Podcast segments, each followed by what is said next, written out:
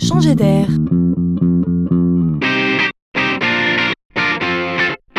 C'est la chronique de Laurent Collen.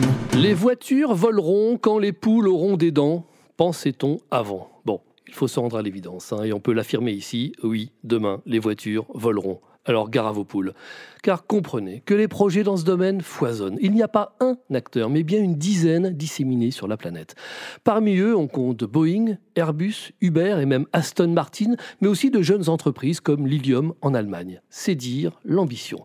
Alors attention, ici on ne rigole pas. On travaille non pas seulement pour demain, mais aussi pour après-demain. Non content de produire des voitures qui volent, autant faire qu'elles soient électriques, voire même autonomes. Le marché fait briller les yeux des industriels, c'est celui du développement des transports aériens urbains. On travaille ici pour lancer les taxis volants de demain sans pilote. Les prototypes qui nous sont dévoilés et qui déjà volent sont rutilants. Ils décollent verticalement comme des drones, sont dotés d'ailes comme les avions, d'hélices comme les hélicoptères et sont équipés de nombreux moteurs électriques fonctionnant comme des réacteurs mais silencieux et propres. Ils volent jusqu'à 300 km/h comme des TGV. Aujourd'hui, tous les efforts sont portés sur la sécurité et la fiabilité de ces futurs vols à la demande, mais aussi sur l'autonomie de vol qui va de 80 à 300 km selon les projets. Jusqu'en 2020, on teste. Après 2020, les premiers services apparaîtront.